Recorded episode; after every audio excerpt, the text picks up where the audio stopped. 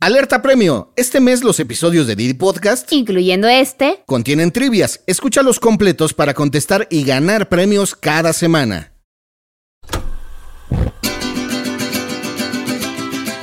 La gastronomía mexicana, muchos creemos que es como primitiva o rústica en ciertos aspectos del tatemado, de quemar las cosas, del comal, del humo, pero yo considero que es una de las cocinas más elegantes y más variadas. Es Daniel Nates, joven y premiado chef al frente de Maizal, un restaurante de cocina de autor que está en el mero centro de Puebla. Hay que entender primero las bases de la cocina mexicana para poder hacer cosas diferentes o nuevas o cosas que incluso no se habían visto en ningún lugar. Nos metimos hasta la cocina para que nos contara cómo lleva la gastronomía poblana al futuro sin perder la raíz. Normalmente creemos que Puebla es mole poblano nada más, o chalupas, o chancla, pero realmente Puebla tiene muchísimo por ofrecer, que a nosotros nos gusta pues explorar un poco esos sabores, ver el ingrediente desde cero. La gastronomía mexicana fue la primera cocina reconocida por la UNESCO como Patrimonio de la Humanidad en el año 2010. Con Daniel deconstruimos sus platillos para llegar al origen mismo de la comida. Para mí el nuevo lujo está en consumir un frijol limpio, un maíz limpio, una larva de mosquito, o hueva de mosquito, o escamoles, o infinidad de ingredientes que para mí son mucho más interesantes y que se me hacen patrimonio tal cual de, de nuestra gastronomía.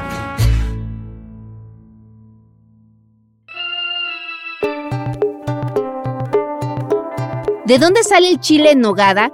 ¿Qué nos aporta la milpa a nuestra alimentación y nuestra cultura? ¿A qué sabe la chogosta? ¿Qué es el quiltamal? Aquí te lo vamos a contar. Yo soy Javier Bravo. Y yo, Ote del Pino. Bienvenidas y bienvenidos a Ruta Didi. Iniciamos nuestro recorrido. Esta vez desde el restaurante Maizal, en Puebla. Oído Cocina.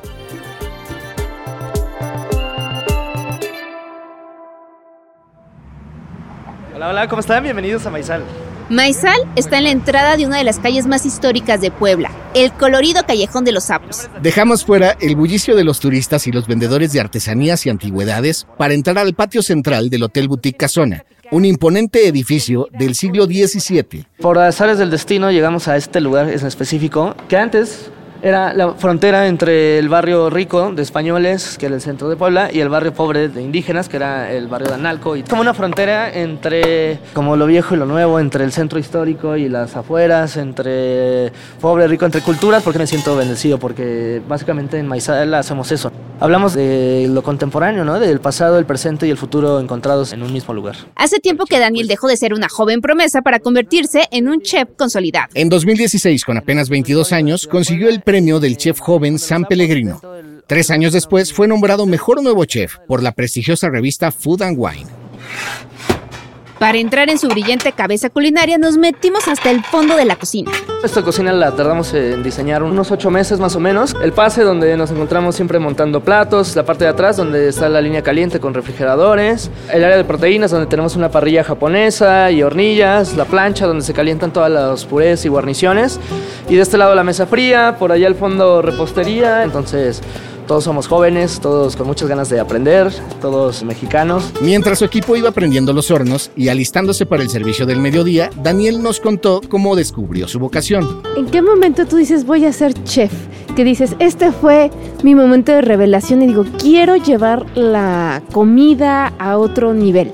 Tenía como 12 años. Mi mamá me pidió a mi hermano y a mí que le ayudáramos a hacer de comer porque venía una tía de Ciudad de México. Entonces hicimos molotes poblanos, me acuerdo. Y pues ya le ayudamos a armarlos. Y eso me pareció mágico como la transformación de los alimentos. Cuando llegó mi tía y, ay, felicidades a los chefs, como bromeando, ¿no? Y ahí fue como el primer clic que hice con, con este oficio, de que por medio de la comida puedes hacer sonreír, que estás nutriendo a esa persona, literal estás dando vida. Esa pareja artística a la que felicitó la tía de la Ciudad de México sigue trabajando junta hoy en día. Y es que Antonio, el hermano gemelo de Daniel, es cómplice, socio y el sommelier de Maizal. Nos tomamos muy en serio el líquido en todos los aspectos, como maridaje, como bebida de acompañamiento, como bebida única, es decir, toda la curación como tal. Y recuerden, Didi Escuchas, si toman no manejen, pídanse un Didi.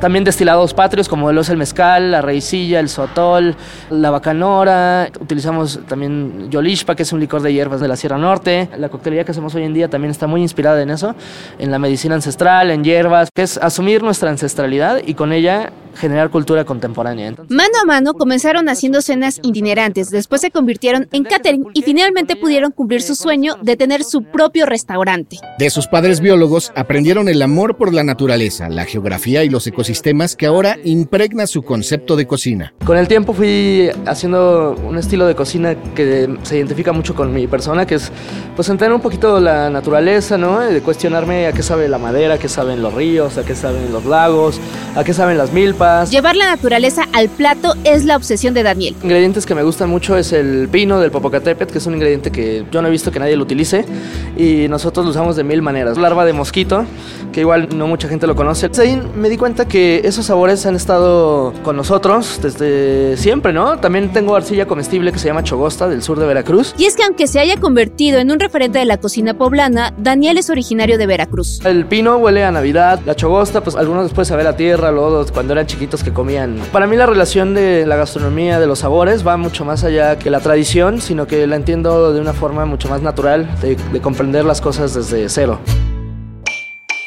Y ahora sí, queridos y escuchas, la pregunta de esta semana. ¿A qué hora llega el vendedor de pescados Alexander al mercado de la viga?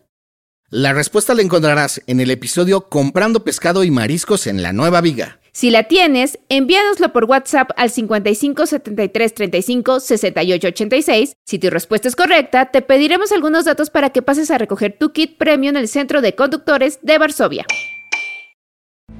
Banco 5 de primer tiempo, una burrata de segundo, una coliflor y de tercero un ramen. Maizal abre sus puertas para atender al público y ahora sí que mientras en cocina apronta los platillos que pidieron los comensales ese día, aprovechamos para hablar de los más típicos de Puebla Como el mole y sus más de 100 ingredientes. y de la máxima del chef, de que lo tradicional nunca deja de estar de moda. Si tú te pones a pensar, ¿qué es un chile en nogada? Es una receta hiper creativa como tal.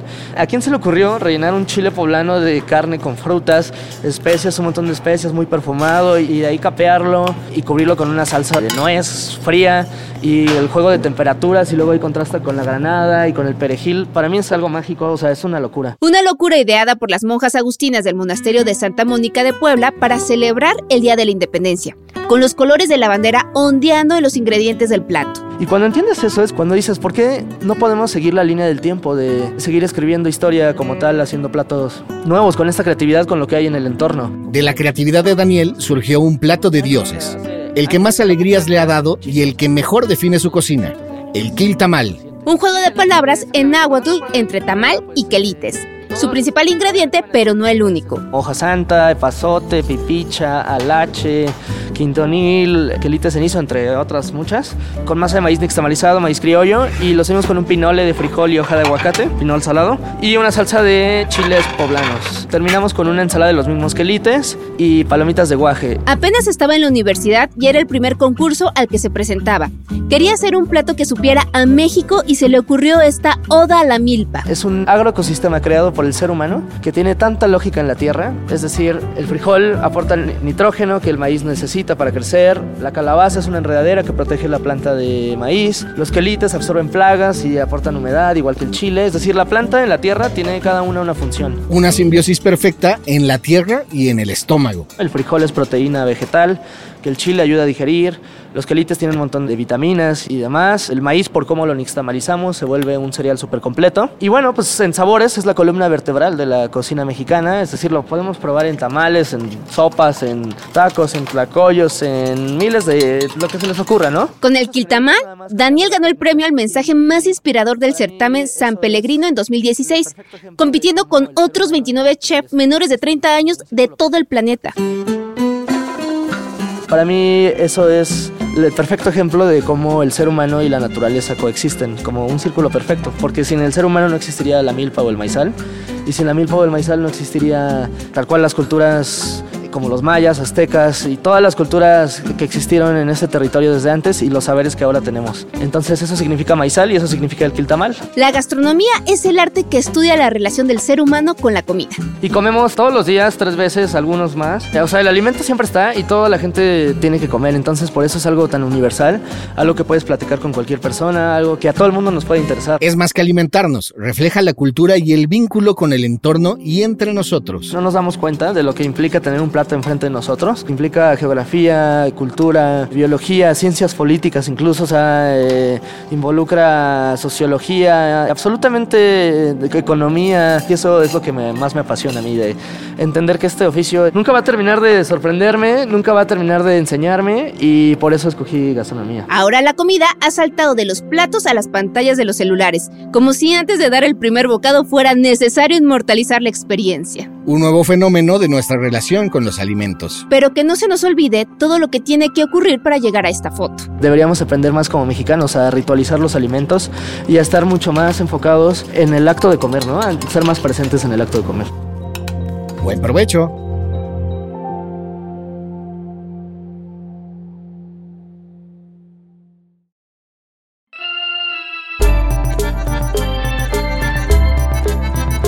Esto fue Ruta Didi. Muchas gracias por escucharnos. Este episodio fue producido por Quisaya Estudios para Didi.